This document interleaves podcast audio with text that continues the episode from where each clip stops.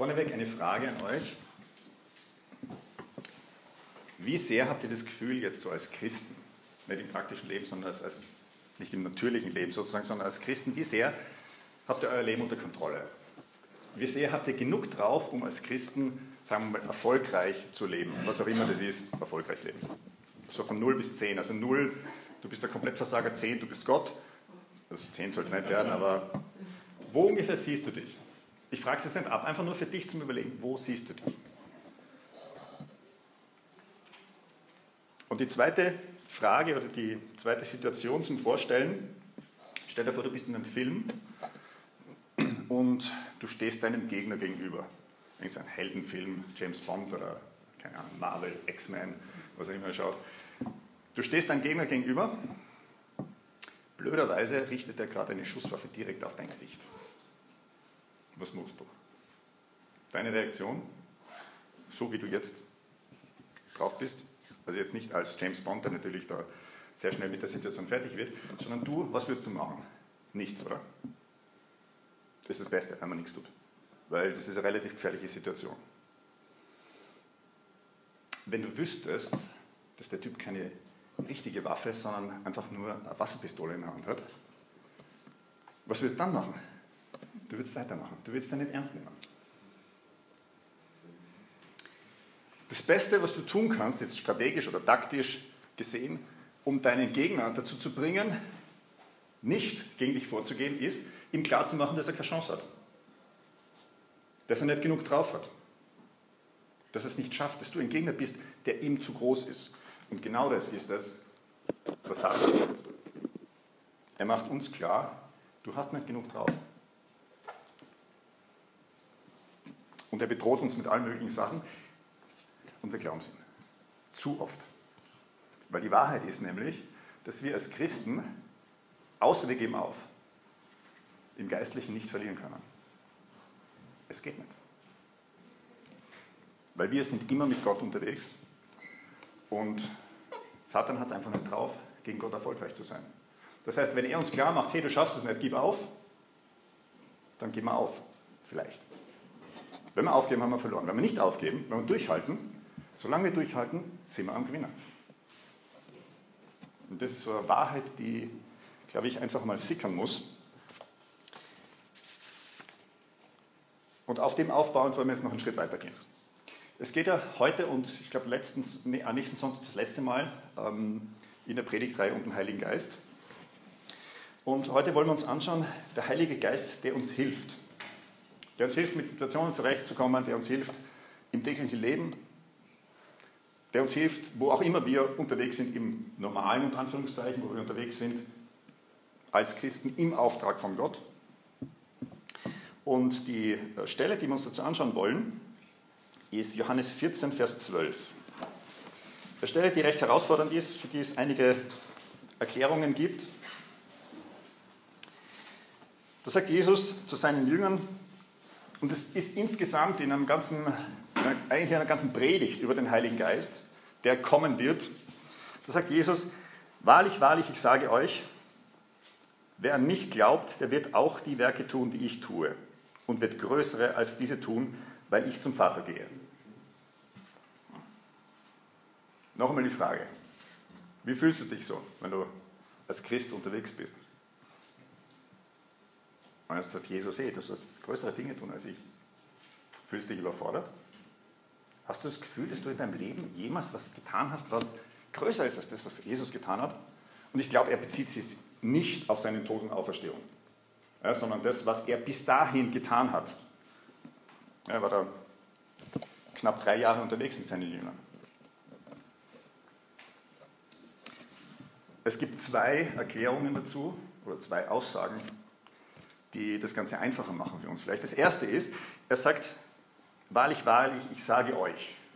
Und knöpft sich nicht zum Beispiel Petrus vor und sagt, wahrlich, wahrlich, ich sage dir. Das ist ein Unterschied. Er redet zu den Jüngern als Ganzes. Es ist nicht unsere Aufgabe als Einzelperson, weiß ich was alles aufzuführen. Es ist unsere Aufgabe als Gemeinde, das zu tun. Wir haben alle unterschiedliche Gaben, wir haben alle unterschiedliche Fähigkeiten. Manche Sachen sind vielleicht noch nicht entwickelt, aber es geht darum, dass wir als Einheit, als Gesamtheit das machen. Er spricht hier die Jünger an als Gesamtes. Das heißt, es entlastet uns schon mal ein bisschen, weil ich nicht allein das machen muss, was Jesus getan hat. Das muss später machen, wenn die Leute eingeschlafen sind bei der Predigt, nicht jetzt. Kein Problem. Das Zweite ist, ähm, was viele Theologen vertreten und was zum Teil meiner Meinung nach stimmt, aber nur zum Teil. Das Zweite ist, dass Jesus hier von größeren Dingen redet, als die er getan hat und damit das größte Wunder überhaupt anspricht, das wir so erleben, nämlich dass Menschen zu Gott finden. Dass Menschen merken, hoppala, das, was ich erreichen will, das schaffe ich alleine. Ich brauche Gott dazu, damit er das macht. Er stellt sich dann heraus, dass wir überhaupt nichts tun brauchen, was jetzt die Errettung angeht. Dass wir überhaupt nichts tun brauchen, um vor Gott groß dazustehen. Und er das alles macht für uns. Und das ist das größte Wunder überhaupt. Es ist überhaupt für mich das, das größte Erlebnis dabei zu sein, wenn jemand sagt, ja, ich möchte mit Jesus leben. Das größte Wunder überhaupt. Warum bin ich der Meinung, dass das den Vers nicht komplett erklärt? Weil Jesus nicht sagt, ihr werdet größere Werke tun als ich, sondern er sagt, ihr werdet die Werke tun, die ich tue und größere Werke. Das heißt, er bezieht es auf das, was er im Leben gemacht hat, auch. Nicht nur auf das, was noch größer ist. Und ich glaube, das, was größer ist, ist tatsächlich, dass jemand Christ wird, dass jemand zu Gott findet. Aber was ist mit den anderen Sachen?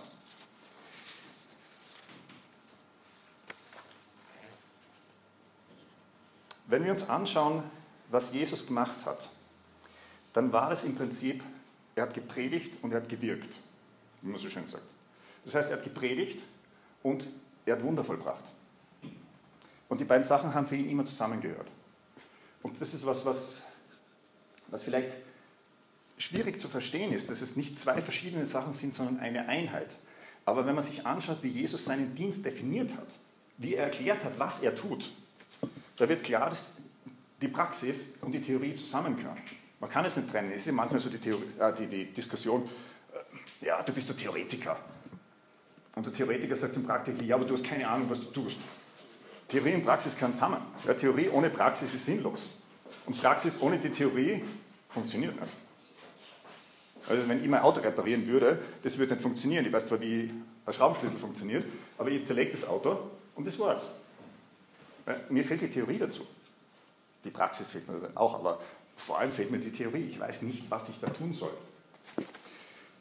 Und bei Jesus hat es zusammengehört. Ganz am Anfang von seinem Dienst ist Jesus in der Synagoge und liest einen Text aus Jesaja vor. Ihr kennt die Stelle wahrscheinlich. Er sagt: Der Geist des Herrn ist auf mir, weil er mich gesalbt hat, den Armen gute Botschaft zu sagen. Okay, das sagen wir beim Predigen. Er hat mich gesandt, den Gefangenen Freiheit zu verkünden und Blinden, dass sie sehen, Unterdrückte zu befreien, das Gnadenjahr des Herrn auszurufen. Praxis und Theorie, es gehört beides zusammen. Ist eine kurze Zusammenfassung vom Dienst von Jesus. Es gibt da noch, noch andere Beschreibungen. Aber es gehört zusammen.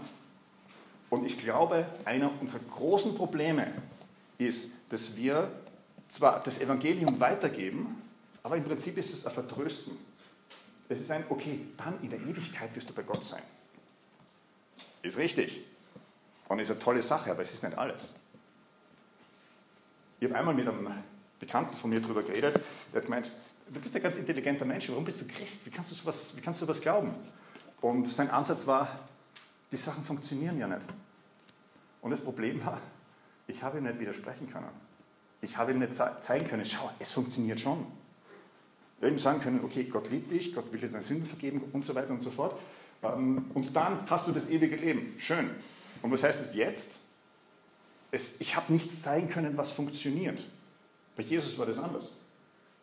Jesus hat sich da relativ leicht getan. Das geht sogar so weit, dass dann nach seiner Auferstehung, wo die Emmaus-Jünger trifft, die Emmaus, zuerst wissen sie ja nicht, dass Jesus ist, und Jesus fragt sie, hey, über wen redet ihr da? Und sie sagen dann, dass sie über Jesus reden.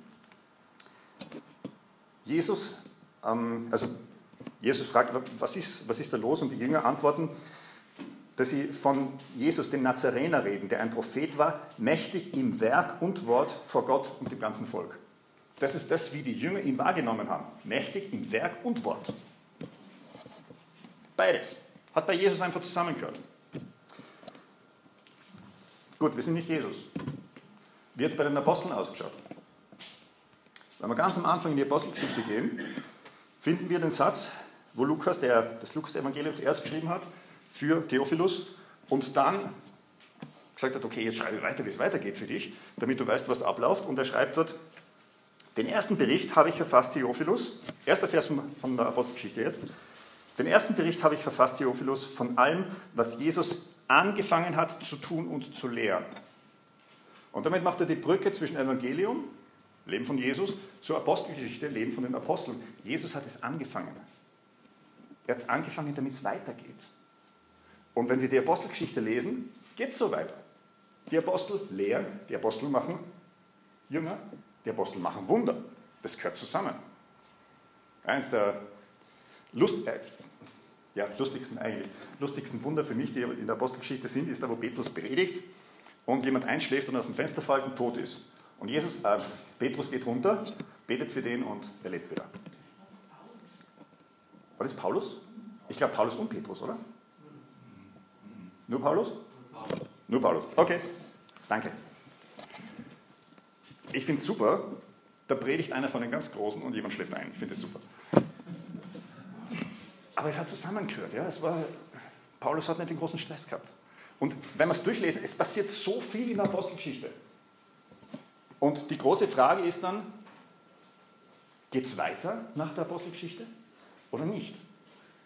War das jetzt was ganz am Anfang, um quasi zu zeigen, ja, das, was hier gelehrt wird und was wir jetzt in der Bibel haben, das ist wirklich von Gott, um das zu beweisen. Und jetzt haben wir ja die Bibel. Oder geht es weiter? Ich denke mal rein vom Argument her, Sie haben damals gebraucht, dass die Leute das glauben, sie uns zeigen müssen, dass es wirklich wahr ist, dass wirklich Gott dahinter steht. Absolut richtig. Nur, ich kann niemanden, der kein Christ ist, daherkommen und sagen, schau, jetzt haben wir die Bibel, Wort Gottes. Der steht genauso davor und glaube ich nicht. Das heißt, meine Situation heute ist, was das angeht, nicht anders als bei den Aposteln. Das heißt, es wäre schön, wenn es die Wunder noch immer so in der Form gibt. Dass ich auch sagen kann, okay, gut, jetzt ist jemand tot, ich bete für den, er lebt wieder. Habe ich nie erlebt. Ich kenne auch niemanden, der das erlebt hat, muss ich ehrlich sagen. Ich habe davon gehört, aber mehr auch nicht. Wenn wir uns die Kirchengeschichte anschauen, dann müssen wir feststellen, die ganze Kirchengeschichte hindurch wird von Wundern berichtet. Jetzt ist natürlich die Frage, okay, stimmt das auch? Ja, weil es werden auch von den Wundern berichtet in anderen Religionen. Da denkt man, okay, gut, das hat sich ausgedacht. Und nachdem es dann vom Christentum ist, gut, ich bin Christ, jetzt glaube ich es natürlich. Ja. Ähm, nein, natürlich nicht. Also ich denke mal, bei vielen Sachen, die da berichtet werden, na, glaube ich nicht. Kann sein, aber glaube ich irgendwie nicht. Nur, wenn ich da mit Menschen rede, die ich kenne und die mir das berichten, oder wenn ich selber erlebe, muss ich einfach mal feststellen, Gott ist noch immer aktiv. Gott tut noch immer was. Gott greift noch immer übernatürlich ein. Ja, es passiert. Aber es passiert in meinem Leben nicht so regelmäßig wie in der Apostelgeschichte. Was tue ich jetzt?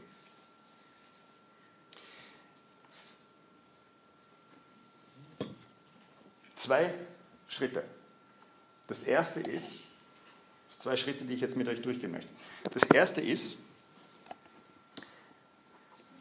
warum gehören bei Jesus und auch bei den Aposteln, warum gehört die Lehre und die Tat, sagen wir mal allgemein, die Tat, warum gehört das zusammen?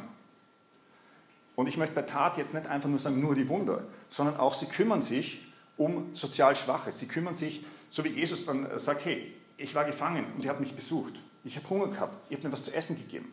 Der ganze karitative Teil, alles, was praktisches Christentum ist, alles gehört absolut zusammen in der Apostelgeschichte. Und das Wort, das da drüber steht, sozusagen, ist Reich Gottes. Es geht um das Reich Gottes und da gehört alles dazu. Da gehört die Theorie dazu und da gehört die Praxis dazu. Das Reich Gottes heißt, wenn wir jetzt das Reich Gottes leben, heißt, wir tun den Willen Gottes und der Wille Gottes ist, wie es hier bei Jesus schon beschrieben hat, dass den Armen die gute Botschaft verkündet wird. Aber nicht nur verkündet, sondern auch praktisch. Ja, wenn, du, wenn, du, irgendwo hinkommst in ein Hungergebiet und sagst, Jesus liebt dich und du lässt die Leute verhungern, ist das einfach erstens lieblos und zweitens nicht sehr überzeugend. Wenn ich natürlich nur hinkomme und denen was zu essen gebe, werden sie von Gott nicht viel verstehen. Es gehört zusammen. Und es gibt leider, wenn wir in der Kirchengeschichte schauen, es gibt beide Strömungen. Die einen kommen wirklich nur mit dem Evangelium daher, ohne die Praxis. Und die anderen sagen, na, nur die Praxis und erzählen den Leuten aber nichts von Gott, weil jeder hat ja seinen eigenen Glauben. Es ist beides nicht vollständig. Wir brauchen beides. Die Welt braucht beides. Und das Reich Gottes, es ist kein Land. Das ist nicht Israel. Es war mal so. Das war mal das Theokratie, wenn man sagt, also Gottes Herrschaft im alten Israel, Altes Testament. Es ist nicht mehr so und es wird vielleicht wieder so sein. Ich weiß nicht, was alles passiert, wenn Jesus wiederkommt. Ähm, das ist eine eigene, eigene Geschichte. Aber jetzt Reich Gottes. Jesus sagt, das Reich Gottes hat mit ihm angefangen, hier auf der Welt, und zwar überall dort, wo Jesus herrscht, wo er König ist, sprich in meinem Leben. Nicht überall in meinem Leben. Ich sage jetzt nicht, euch jetzt nicht, wo in meinem Leben nicht, aber generell ja. König in meinem Leben, König in deinem Leben. Falls nicht, überleg, ob das was ist, was du vielleicht willst. Und wenn du Fragen hast, kann jetzt teilweise nicht alle zuordnen hier, aber wenn du Fragen hast, bitte sprich nachher jemanden an. Aber das Thema ist zu wichtig. Auch wenn das jetzt was ist, was passiert, wenn du Christ bist, wenn du es schon bist. Das Reich Gottes ist da, wo Gott wirkt. Und Gott wirkt einfach außernatürlich, sage ich mal. Für Gott ist es egal, ob es da jetzt ein Naturgesetz gibt oder ob er sich nicht an die Naturgesetze hält, das ist ihm egal. Jesus geht übers Wasser. Ja, das, okay, das Wasser, es waren wilde Wellen, er will nicht durchschwimmen, ähm, er geht drüber, es spielt für ihn keine Rolle. Das ist Reich Gottes. Reich Gottes ist aber genauso, dass du jemandem ein liebevolles Wort sagst, wenn der einfach schlecht drauf ist und vielleicht ist es dein Nachbar, den du nicht magst und du sagst es trotzdem. Reich Gottes ist dort, wo Gott wirkt und Gott wirkt durch uns. Und das ist jetzt der entscheidende Punkt. Gott hat durch Jesus gewirkt. Jesus war Gott, ja. Aber trotzdem ist das Wirken Gottes durch Jesus den Menschen gekommen. Es ist durch die Apostel gekommen und es kommt durch uns. Dort, wo ich hinkomme, dort ist Reich Gottes und dort kann sich Reich Gottes ausbreiten. Dort, wo keiner von uns ist, ist nicht Reich Gottes. Aus welchem Grund auch immer hat Gott sich dafür entschieden, die Sachen nicht alleine zu machen, sondern mit uns. Ich finde es toll, weil da kann ich dabei sein. wenn, Gott wirkt, egal was es ist, es ist immer schön. Es ist immer was, wo man sagt, super, dass ich dabei war. Manchmal kostet es Überwindung, manchmal ist es auch nicht angenehm, aber Gott will durch uns wirken. Und er wirkt genauso durch uns wie durch die Apostel, nämlich durch den Heiligen Geist. Und genauso wie er durch Jesus gewirkt hat. Jetzt sind wir wieder ganz am Anfang bei Jesus. Jesus hat darauf verzichtet, auf seine göttliche Kraft zuzugreifen. Jesus hat darauf verzichtet, alles zu wissen, alles zu können. Jesus war Mensch. Er hat auf alles Göttliche verzichtet. Und dann hat er eins bekommen, nämlich ganz am Anfang vom Dienst Heiligen Geist. Und wenn wir reinschauen, Lukas, steht leider nicht im Johannes-Evangelium, aber im Lukas-Evangelium, Kapitel 4, Vers 1, Jesus aber voll Heiligen Geistes kehrte vom Jordan zurück, direkt nach seiner Taufe. Voll Heiligen Geistes und jetzt beginnt sein Dienst. Lukas 4. Es ist der Heilige Geist. Und es ist der Heilige Geist, den Jesus dann seinen Jüngern verspricht und sagt, ich werde ihn euch schicken. Beziehungsweise er sagt dann auch, ich werde meinen Vater bitten, dass er ihn euch schickt, dass er euch den Heiligen Geist schickt. Und dann legt ihr los. Er hat, den, er hat den Jüngern gesagt, was sie tun sollen, aber er hat auch gesagt, wartet bis Pfingsten. Warum? Weil da der Heilige Geist gekommen ist. Und der Heilige Geist ist der, der uns befähigt, die Sachen zu machen. Ohne den Heiligen Geist geht geistlich überhaupt nichts. Ohne Heiligen Geist kannst du nicht erkennen, dass Gott Gott ist, kannst du in der Bibel lesen, wirst nichts verstehen, zumindest nichts Wesentliches. Ohne den Heiligen Geist kannst du nichts machen als Christ. Das Schöne ist, seit Pfingsten hat jeder Christ ab der Wiedergeburt, ab dem Moment, wo er Christ ist, den Heiligen Geist immer mit dabei. Der wohnt in uns. Das heißt, wo wir hingehen, ist Reich Gottes. Wir können Reich Gottes ausbreiten und wir haben den Heiligen Geist, der uns dazu befähigt, das zu tun. Und jetzt möchte ich mal ganz am Anfang wieder vorspringen. Wie weit hast du das Gefühl, dass du dein Leben als Christ im Griff hast? Dass du genug drauf hast, um dein Leben als Christ zu leben? Die Antwort ist, es ist völlig egal. Nicht völlig egal, aber es ist relativ egal, ob du das Gefühl hast, du hast es drauf oder nicht. Die Wahrheit ist, du hast es drauf, weil du nicht allein bist, weil der Heilige Geist mit dir ist. Und es ist völlig egal, in welche Situation Gott dich schickt, solange du dort bist, weil Gott dich hingeschickt hat. Wir übernehmen uns manchmal. Ja? Und manche Mitarbeiter brennen leider aus. Das will Gott nicht. Aber dort, wo Gott dich hinstellt, dort gibt er die Fähigkeit, das auch zu tun, wofür er dich gesandt hat. Und es ist völlig egal, ob es darum geht, für jemanden zu beten und er wird geheilt, oder ob es darum geht, jemandem was zu essen zu geben und du hast innerlich einfach so eine, eine Hürde, du willst mit diesen Menschen nichts zu tun haben, weil die sind dreckig und die stinken und die haben vielleicht Krankheiten und weiß ich was, was da ist an Vorurteilen oder Urteilen. Du denkst, ich kann das nicht. Wenn Gott dich hinschickt, kannst du. Ich bin jetzt nicht der Mensch, der so wahnsinnig große Nächstenliebe hat. Ja, also jemand sehe und sofort denkt, boah, toller Mensch, ich liebe den. Aber Gott gibt mir immer wieder in Situationen, wo es wichtig ist, eine Liebe für die Menschen, wo ich mir denke, das bin nicht ich. Ja, was ist los mit mir? Ich habe nichts getrunken, ich habe mich nicht eingeraucht, ich tue beides sowieso nicht wirklich. Ähm, ich liebe die Menschen trotzdem. Was ist los? Es ist der Heilige Geist. Es ist Gott, der mir die Fähigkeit gibt, die ich brauche. Das heißt, solange du für Gott unterwegs bist, mit Gott unterwegs bist, wird er dir alles geben, was du brauchst. Und wenn Gott der Meinung ist, dass jemand, der tot ist, dass der wieder leben soll und er schickt dich hin, um für den zu beten, dass er wieder lebt, dann wird Gott ihn auferwecken.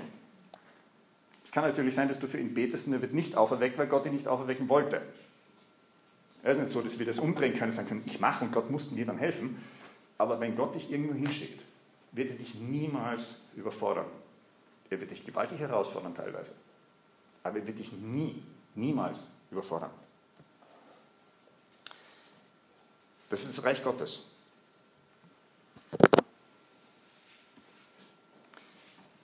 Kurzer Blick auf die Paulus stellt es auch fest im Römerbrief, 8. Kapitel, Vers 14, sagt er, diejenigen, die vom Geist Gottes geleitet werden, sind die Kinder Gottes.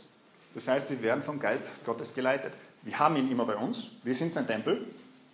Ähm, kleiner Einschub, ich, ich glaube, ich habe es schon mal gesagt, aber es gibt im, Korintherbrief, im 1. Korintherbrief zwei Stellen, wo davon die Rede ist, dass wir der Tempel des Heiligen Geistes sind. Einmal im Singular, das heißt ich als Einzelperson, und einmal im Plural, das heißt wir als Gemeinde. Es ist beides. Aber auch dort, wo du alleine bist, der Heilige Geist, Gott ist mit dir. Punkt. Du kannst dich absolut darauf verlassen. Du kommst ihm, wenn du einmal Christ bist, du kommst ihm nicht mehr aus. Du kannst hinrennen, wo du willst. Er ist dabei. Er hilft dir nicht bei allem, aber er ist mit dabei. Und Paulus sagt eben, diejenigen, die geleitet werden vom Geist Gottes. Das Wort, das hier steht im Griechischen, kann auch getragen heißen. Kann auch so ein bisschen getrieben, im positiven Sinn, also ein bisschen gepusht, motiviert heißen. Das heißt, diejenigen, die manchmal wird auch übersetzt, die getrieben sind vom Heiligen Geist, das hat nur so einen negativen Beigeschmack heute, also im positiven Sinn getrieben vom Heiligen Geist, die sind die Kinder Gottes. Der Heilige Geist pusht uns, der will, dass wir was tun, weil er will was tun. Und es ist unsere Aufgabe zu sagen ja oder nein. Also es ist unsere Aufgabe zu sagen ja, aber wir haben natürlich die Freiheit, Nein zu sagen. Leider. Manchmal. Also aus meiner Sicht. Auf der anderen Seite ist es gut, weil wir sind keine Marionetten. Das ist ein wichtiger Punkt. Gott kann einen gewaltig überwältigen manchmal, aber er lässt uns noch immer den freien Willen, Nein zu sagen, weil Gott will keine Marionetten haben. Gott will Menschen haben, die ihm gegenüberstehen. Das heißt, Jesus, voll des Heiligen Geistes, beginnt seinen Dienst. Die Apostel voll des Heiligen Geistes. Ihr kennt die Situation aus ähm, Pfingsten, ja, wo die Apostel ausflippen quasi. Äh, voll des Heiligen Geistes. Und dann kommt immer wieder eine Apostelgeschichte, wo der Heilige Geist kommt und was tut. Und immer in der Apostelgeschichte ist Predigt und Tat gehört absolut zusammen. Das heißt, es gehört bei uns in unserem Leben auch zusammen. Es fällt uns vielleicht schwer, manchmal ist es einfach schwer, die Dinge zu tun, von denen wir wissen, dass, dass sie richtig sind. Ja? Wo wir so das Gefühl haben, okay, Heiliger Geist sagt mir jetzt, ich soll das tun. Habe vorher äh, erwähnt, so Nachbarschaft. Es gibt in der Nachbarschaft immer irgendjemanden, den du nicht magst und der dich auch nicht mag. Was ist, wenn Gott dich ausgerechnet zu dem hinschickt? Es braucht Überwindung, aber es gehört zu. Wenn wir einfach nur reden davon und das möglichst im geschützten Rahmen, hier im Gottesdienst oder in der Gemeinde oder im Hauskreis, wenn wir nur davon reden, es reicht nicht aus. Wir sind geschickt worden, dass wir das Reich Gottes ausbreiten, so wie in der Apostelgeschichte, so wie Jesus es gemacht hat. Denn wie Jesus sagt, wir werden seine Werke auch tun. Wie weit da jetzt Wunder dabei sind, lass dich überraschen. Es geht nicht darum, dass wir Wunder tun. Es geht darum, dass wir den Willen Gottes tun. Und wenn es der Wille Gottes ist, dass ein Wunder geschieht, okay, dann geschieht ein Wunder. Aber sehr oft ist es weniger spektakulär. Das Werk, das Jesus getan hat, war der Wille des Vaters. Zu tun, nicht nur zu reden, sondern zu tun. Und damit zum letzten Punkt, nämlich zum Tun, zur Praxis. Herausforderung für euch. Bist du wirklich bereit? Also nicht nur du sagst es natürlich, weil das die richtige Antwort ist, sondern bist du wirklich bereit, dorthin zu gehen, wo der Heilige Geist dich hinführt? Dort, wo Gott dich haben will. Egal was es ist, bist du bereit, dorthin zu gehen? Es ist eine Entscheidung, die wir immer wieder treffen müssen wahrscheinlich, aber es ist eine grundsätzliche Entscheidung, die man nicht jeden Tag treffen muss, glaube ich, das sagt, ja, ich mache das. Das ist eine Grundeinstellung. Ich mache es, weil ich weiß, es ist richtig, ich weiß, es ist wichtig und ich weiß, egal was auf mich zukommt, ich habe die nötigen Fähigkeiten, weil Gott sie mir gibt. Ansonsten würde er mich dort nicht hinschicken. Unser Text im Johannesevangelium geht ein bisschen weiter. Wahrlich, wahrlich, ich sage euch, wer nicht glaubt, wird auch die Werke tun, die ich tue und wird größere als diese tun, weil ich zum Vater gehe. Sprich, Jesus ist mit seiner Mission zwar fertig, aber die Mission geht weiter. Ja? Er geht zum Vater, wir müssen es fortsetzen. Und was ihr bitten werdet in meinem Namen, das werde ich tun, damit der Vater verherrlicht werde im Sohn. Wenn ihr mich etwas bittet, wenn ihr mich etwas bitten werdet in meinem Namen, so werde ich es tun. Wenn ihr mich liebt, so werdet ihr meine Gebote halten. Und ich werde den Vater bitten, und er wird euch einen anderen Beistand geben, dass er bei euch sei in Ewigkeit. Jesus redet davon, dass wir bitten können und er redet davon, dass er bittet, nämlich um den Heiligen Geist. Und wir wissen, dass die Bitte vom Vater natürlich erhört worden ist. Und wir haben im Lukas-Evangelium eine ähnliche Stelle. Wenn ich mich richtig erinnere, war das letzten Sonntag auch in der Predigt. Wenn ihr, die ihr böse seid, euren Kindern gute Gaben geben, zu geben wisst, wie viel mehr wird der Vater, der vom Himmel gibt, den Heiligen Geist geben denen, die ihn bitten? Wir sollen um den Heiligen Geist bitten und wir wissen, dass Gott diese Bitte erhören wird. Wozu soll ich ihn darum bitten? Ich habe ihn ja schon. Stell euch vor, einen Luftballon. Die Luft, Heilige Geist, ja, der Wind, der weht. Es geht immer noch ein bisschen mehr rein. Keine Sorge, wir platzen nicht. Es geht immer mehr. Und Jesus sagt, hey, bittet, es geht mehr. Und es gibt einfach Momente, wo du wirklich merkst, wow, Gott spricht mit mir. In welcher Form das auch immer ist. Gott führt mich hin. Ich, ich, ich merke, es zieht mich hin wie ein Magnet. Es gibt Momente, da liest du die Bibel und plötzlich zack, verstehst du was völlig Neues.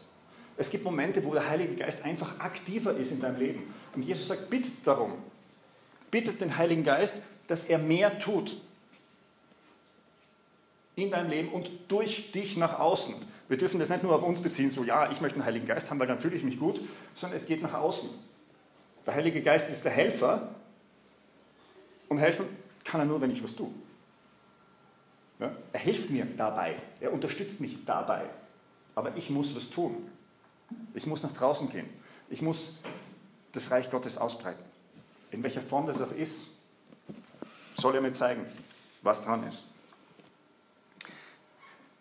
Und ich habe vier Punkte für euch, eigentlich nur drei, als Herausforderung, als, tägliche, als täglicher Start in den Tag oder für diejenigen, die erst drei Kaffee brauchen nach dem dritten Kaffee. Aber ich glaube, es ist besser, das nicht am Abend zu machen, sondern in der Früh, wenn einfach der aktive Tag losgeht.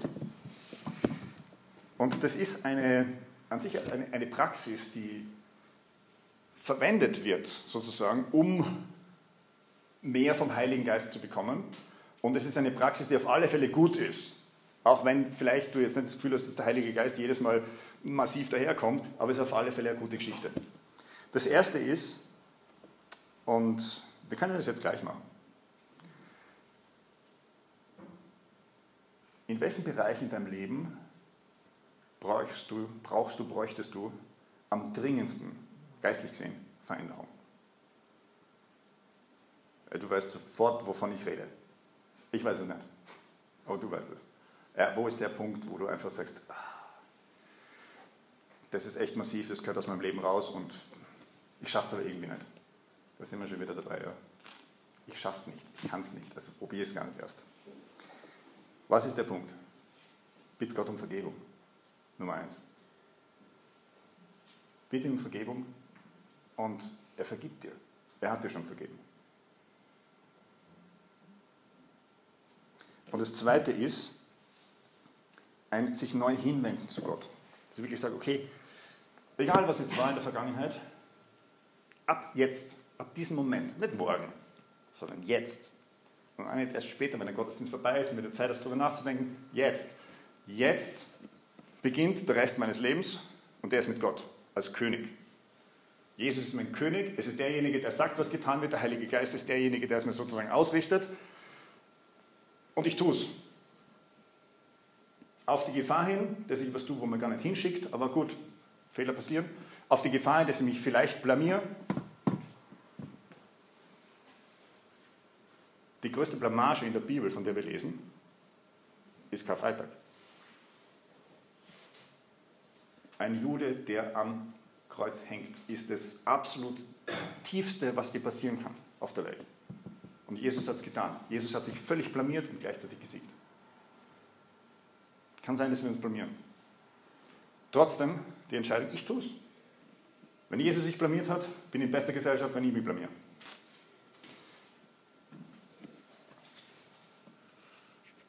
Und dritter Punkt, bitt Gott um den Heiligen Geist. Also Gebet, das in manchen Gemeinden sehr häufig ist, in manchen Gemeinden so gut wie nie vorkommt, komm Heiliger Geist. Das hat eine biblische Grundlage. Jesus sagt uns, er hat darum gebeten, wir sollen darum bitten und Gott wird diese Bitte erhören.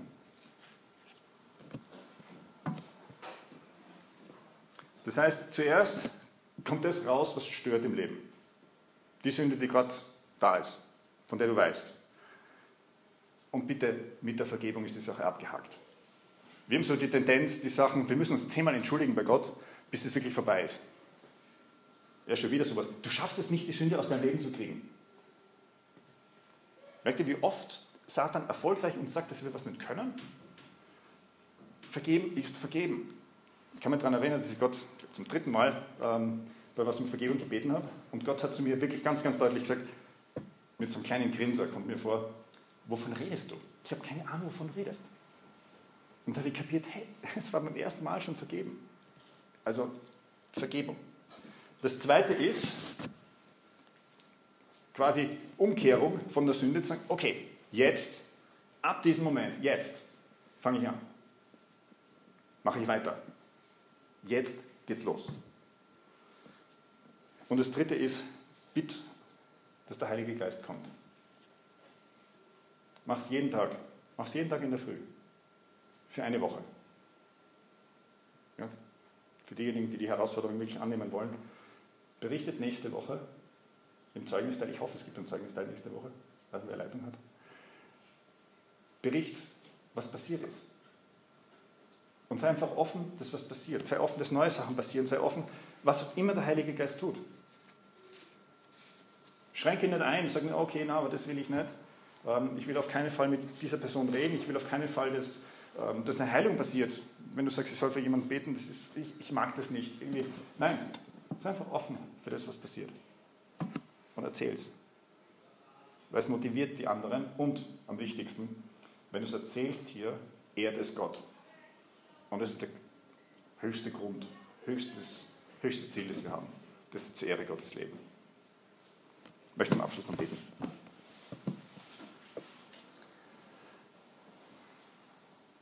Herr, danke, dass du uns nicht allein gelassen hast in der Welt.